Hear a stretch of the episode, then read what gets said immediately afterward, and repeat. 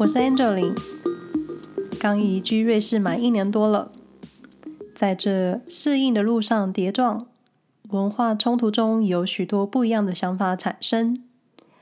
想借由这个 podcast 跟大家分享我在这个小小的中欧国家所经验的各种生活感受。可能一部分会蛮主观的，但也没有关系，因为这是我活生生的肉身体验。但也想让你们知道，同样件事情发生在不同人的身上，会有各种解读。所以保有自己的想法是一件很重要的事。过去几次的节目内容好像都没有好好称赞过瑞士，所以今天想要来帮瑞士说说话。当然。民族性向来骄傲的瑞士呢，可能也不需要其他人的称赞，因为瑞士人好像蛮自豪自己身为瑞士人这件事的。但是，作为一个前半生都住在岛国的女子，也就是我，从较单纯的文化语言的地方，整个人搬到中欧中间这个被其他国家包围的内陆国，跨文化、跨民族。跨气候、语言、饮食等等各种跨，在我这种挑剔的人的心里，多少还是有着对瑞士生活有佩服的地方。瑞士其实存着各种大小的优点，今天就来分享几个我这一年来的体验。首先，我们都得承认，瑞士是个有钱的国家，对吧？人民平均薪资高，所得高，然后国家有钱。所以在遇上需要政府稳定经济局势的时候呢，以往高税收所累积的资金就能拿出来帮助那些需要协助的中小企业或是人民。像是这次的新冠肺炎，瑞士政府搬出了六百五十亿瑞郎来舒缓国内经济与救济失业人口。六百五十亿瑞郎是多少？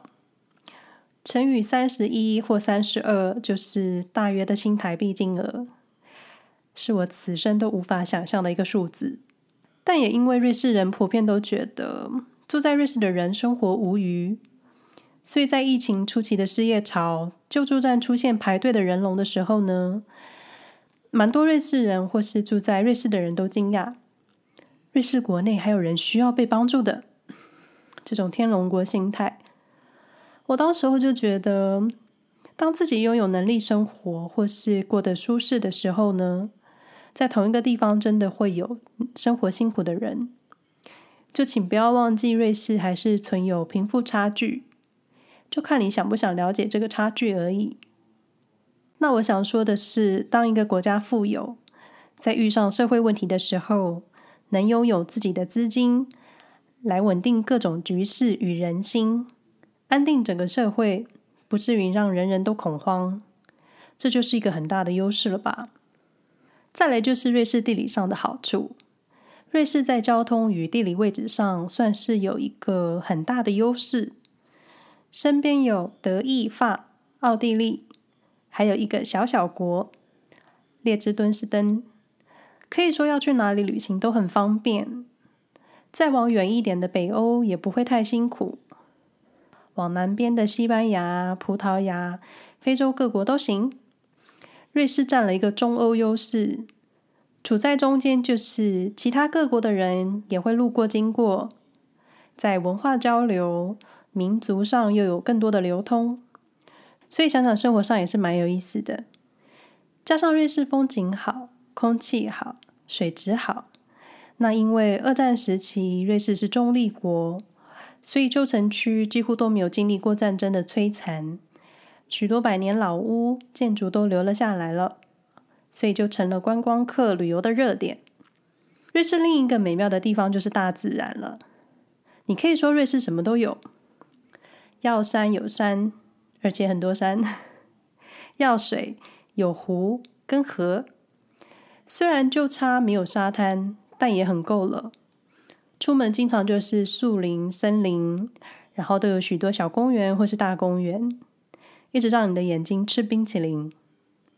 而且瑞士拥有明确的四季，春夏秋冬有各自明显的变化。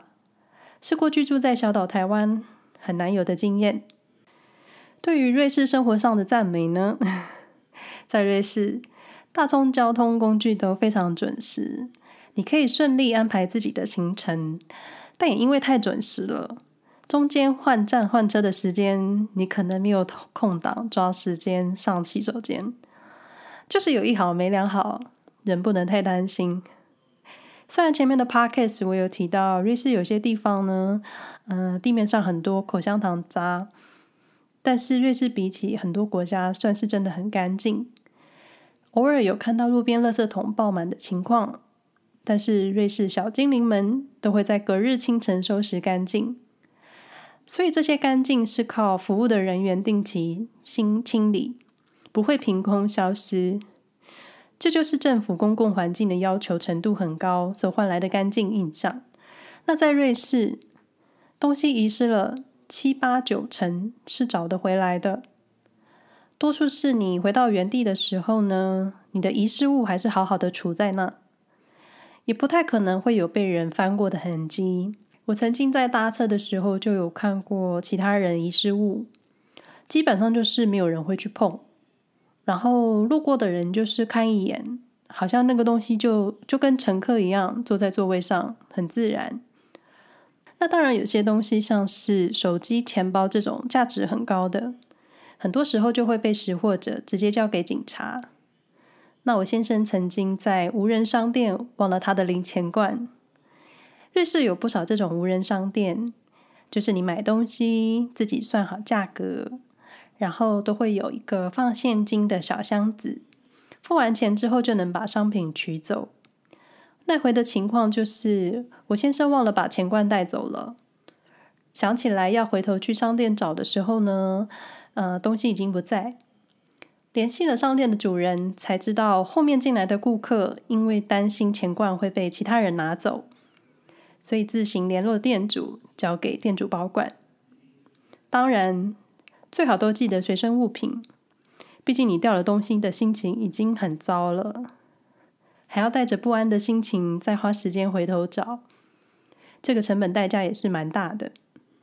另一个要称赞瑞士的就是，普遍人民的道德素质都很高，像前面提到的无人商店呢，多数都是嗯、呃、农场自产的农产品作物，像是蔬菜水果或是。自制的果酱，也有跟其他农场合作寄卖的商品。这一类的商店没有店主，没有店员，只有安装监视器、一个上锁或是无法开启的现金小箱子、一叠白纸、一支笔，是让消费者自己结算费用使用的。那你也可以有其他的付费方式，就是呃，瑞士有自己的手机支付系统，这些都。这些在在都显示，业主相信消费者会乖乖付钱，但确实很多人都是真的会算好自己买的东西的价钱，然后付款。那我曾经看过一个无人的商店呢，它的现金盒，他的现金小箱子有被尝试敲开的痕迹。虽然你不能说所有人都是高道德，但我们还是要多看那些诚实的人。感谢各位让这个信赖的系统运作方便，这也是瑞士的佳话之一。那我觉得这样或多或少，同时也会感染其他人对于诚信这件事情的看法。同时，如果是父母带着孩子一起来买东西的话呢，也能趁机好好教育。另一个信任消费者的系统就是电影院。我来解释一下。过去我有几次进戏院看戏的经验。我们在网络上订好票、选好位之后呢，在开场前准时抵达。然后，然后没有人验票。嗯，对，你就自己进场后找到自己的座位坐下来看电影。我记得那个时候是夏天，夏天在瑞士是没有人要待在室内的，夏天就是要在室外晒太阳啊。湖里游泳啊？谁要在电影院看电影？嗯，就是我。所以当时整个厅只有我跟我先生，还有另一个观众。我觉得可能是因为人数少了，自然可能也觉得不需要验票。那后来也有几次的经验，真的也是没有验票就入场了。那呃，不过有几次热门电影的场次呢，因为观众人数多，就有人验票了。所以我想应该就是看情况验票吧。另外，在搭乘公共交通的时候，你就自己买票上车，也没有检票口，一般也不会特别有人验票，只有在长程的车程会有查票员。我记得有一次，我天天搭车去苏黎世。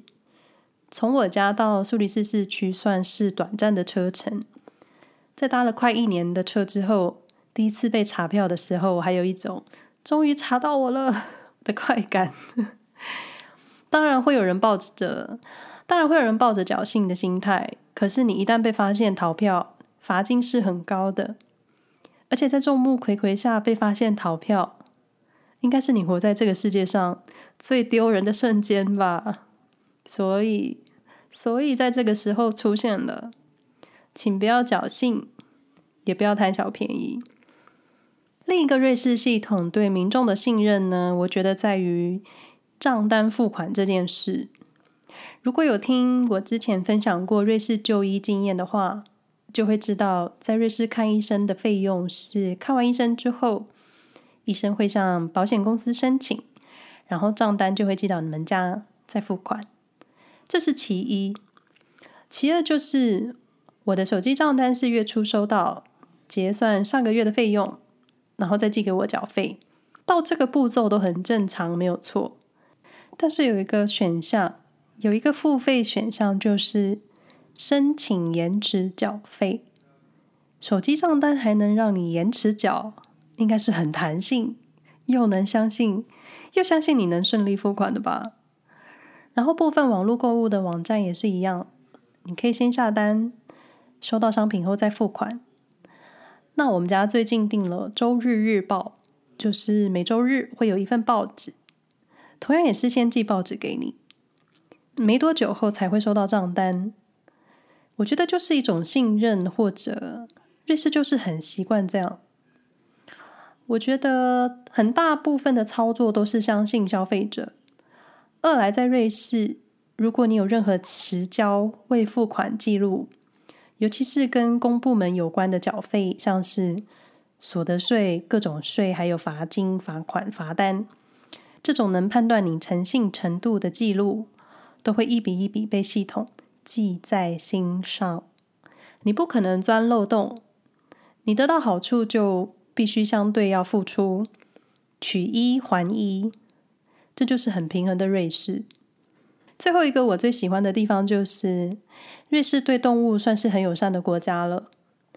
春夏在开车的路上呢，经常能看到牛啊、羊的吃草，或是在农场上能看到放养的鸡与牛、羊的。嗯，鸡与牛是不是什么卡通的名字啊？在瑞士经常能看到畜牧业的动物们有自由的空间移动，不全都是关在农舍。然后在搭乘公共交通工具的时候呢，狗也能像人类一样搭车。然后瑞士规定，你出门都要将狗牵绳，也不需要装笼。我个人是非常喜欢狗跟猫的，所以我觉得这一点很好。在瑞士，一般养狗的主人呢，都会送狗狗去训练学校，做好各种面对人类社会的社交学习。很少会发生狗狗去攻击人类或是攻击小孩子的事，而且在瑞士拥有宠物这件事算是蛮有严格规定的。猫跟狗都有动物权，都需要入，都需要纳入户籍管理。养狗需要缴税，因为避免饲主不负责任弃养什么的，所以基本上瑞士没有流浪动物。宠物入籍也能让各州在管理动物口。管理动物口上也方便，有些邦州更有宠物保险，但是就是看各自的规定。养猫好像不需要缴税，但是如果住在一楼，饲主就必须让猫咪自由进出家门、出门散步。所以在路上经常看到的闲晃的猫呢，都是有人养的。那这些猫对人类的信任度也很高。有一种说法就是，如果你住在二楼、三楼以上，猫咪无法自由出门的话呢，主人就需要再养一只，不能让猫孤单。人类的相处处不来，都能各自逃开了，我就会烦恼：如果两只猫处不来该怎么办？瑞士还有许多大大小小的好处，以及我喜欢的可爱的小地方。等我再多住一会，收集后再分享给你们喽。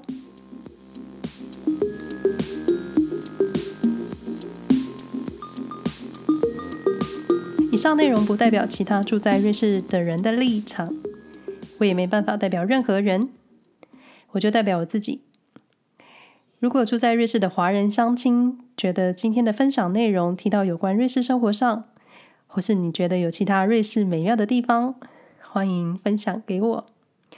欢迎写信到 IG、脸书或是 Instagram 留言分享给我，我会择日会诊。因为我也很想知道大家对瑞士的看法。瑞士生活没有攻略 Podcast 节目，目前能在 SoundOn、Apple Podcast、Google Podcast 以及 Spotify 找到。欢迎订阅与追踪。使用 Apple Podcast 收听的朋友们呢，希望能获得你们的星星评价，留言告诉我你的分享体验，对我来说是一个很大的帮助。但是还是希望你们选一个自己惯用、常用的平台，怎么方便怎么来。另外，也可在 Facebook 上搜寻“安乔林”，安全的安，荞麦面的荞，不是冰淇淋的淋，可以找到我的粉丝专业。Google 搜寻“瑞士生活没有攻略”，能找到我所写的日常文章。搜寻“安乔林”。基本都能找到我在网络上留下来的各种足迹。如果不想错过节目的话呢，欢迎订阅，开启提醒。喜欢这个节目的话呢，也请分享给你的朋友们。那我们下回再说喽，拜拜。